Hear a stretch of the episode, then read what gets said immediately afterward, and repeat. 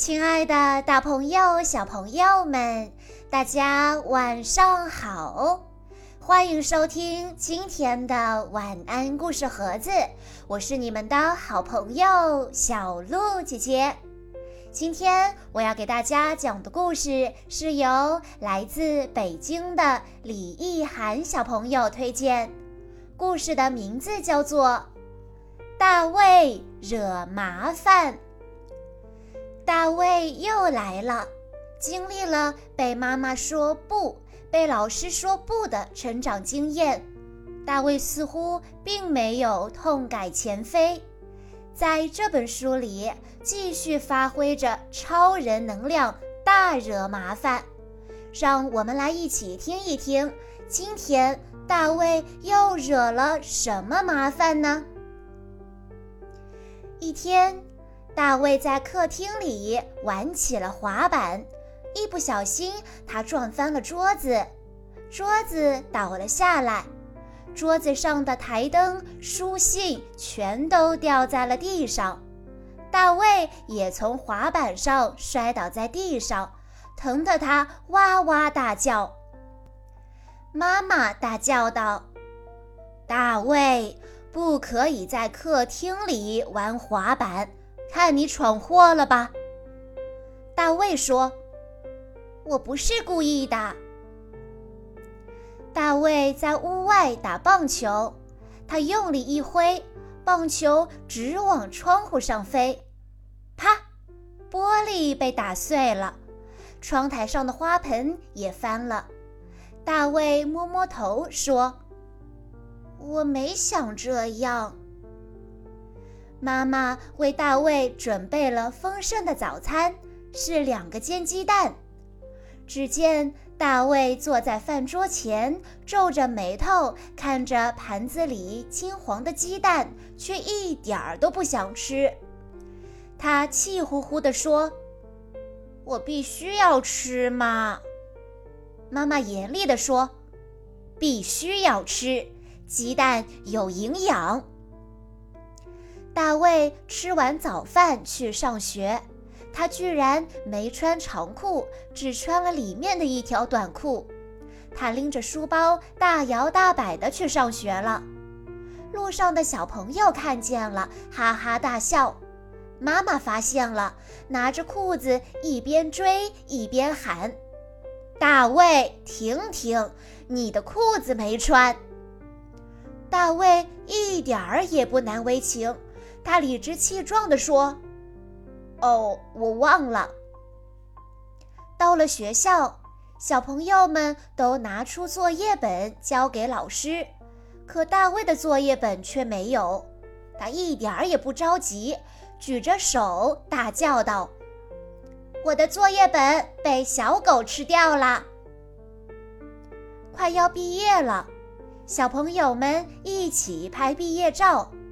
第一排的小朋友乖乖地跪在地上，第二排的小朋友站得直直的。小朋友们都笑眯眯的，都想把自己拍好看一点。老师也笑眯眯地站在小朋友旁边，大卫却在做鬼脸。他把嘴巴张得大大的，还歪到一边去，两只手也不老实，抬得高高的。摄影师说。这位小朋友，别怪模怪样的，我们要拍照片了。大卫说：“我忍不住嘛。”大卫放学回家，肚子饿得咕咕叫，可是家里什么吃的也没有。突然，他发现桌子上有一袋美味的狗粮，他不管三七二十一，拿起狗粮就吃了起来，边吃边说。真好吃！小狗看见了，汪汪大叫，好像在说：“我忍不住嘛。”大卫吃饱了，和小猫玩了起来。他双手拽着猫的尾巴，使劲地拉着。他跪在地上，一边拽一边大声喊：“我们玩拔河！”小猫喵喵地叫着说。不行！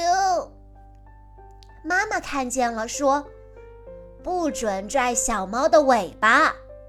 大卫说：“可是小猫喜欢呐。”小朋友，你觉得小猫会喜欢大卫抓它的尾巴吗？大卫手上捧了一大堆玩具和零食，想去房间。他手里还端着一杯西瓜汁，才走了几步，杯子就摔在了地上，红红的西瓜汁流了一地。妈妈大叫道：“谁让你捧了那么多东西？看，杯子摔坏了。”大卫说：“他自己滑下去的。”有一天。大卫和小朋友吵架了，大卫把小朋友骂得哭哭啼啼的回家了。妈妈知道了这件事，批评他不应该随便骂人。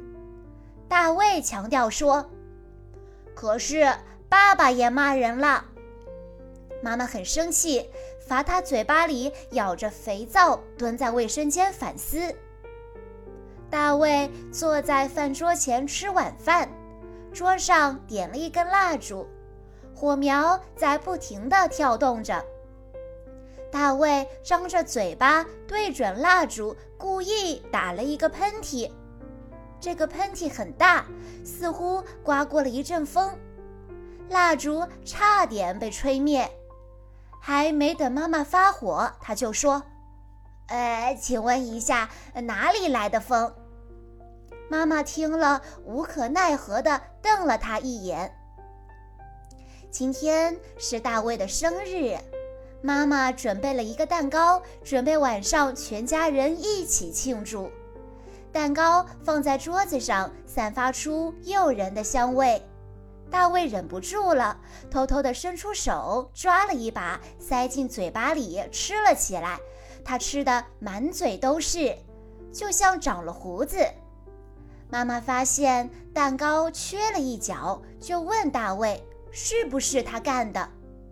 大卫把手藏在背后说：“不，呃，不是我干的。”妈妈说：“说谎话的孩子是会长长鼻子的。”大卫听了一点儿都不相信。晚上，大卫睡觉了，梦见自己真的长出了长鼻子。小朋友们都在嘲笑他，没人愿意跟他玩。大卫惊醒了，大叫道：“呃，是是我干的。”大卫终于知道自己错了，他说：“对不起。”妈妈走过来，原谅了他，哄他睡觉。在睡梦中，大卫说：“妈妈，我爱你。”大卫惹麻烦，这是一本继续以大卫为主角的系列作品。伴随着妈妈的一声声“不可以”，大卫一天天长大了，轮到他说不了。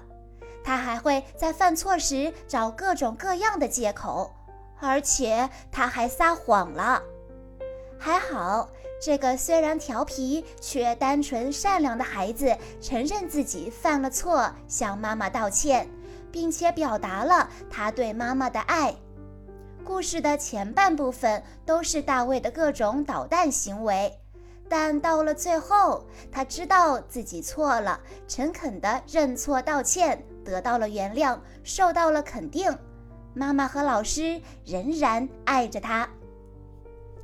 以上就是今天的全部故事内容了，感谢大家的收听。更多好听的故事，欢迎大家关注微信公众账号“晚安故事盒子”，也欢迎家长朋友们添加小鹿姐姐的个人微信：幺九九四幺二零七七六八。在今天的故事最后，李意涵小朋友的爸爸妈妈想对他说：“亲爱的卷宝，明天你就要四岁了。”四年的时间，你已经从一个怀抱里的小宝宝长成一个勇敢又独立的大哥哥。喜欢冥王星，喜欢小恐龙，喜欢草莓蛋糕，也喜欢北京烤鸭。爸爸妈妈希望你一直这样天真阳光，有更多的爱好，也交到更多的朋友。祝你生日快乐，无忧无虑的长大。亲爱的大朋友、小朋友们，我们下一期再见喽！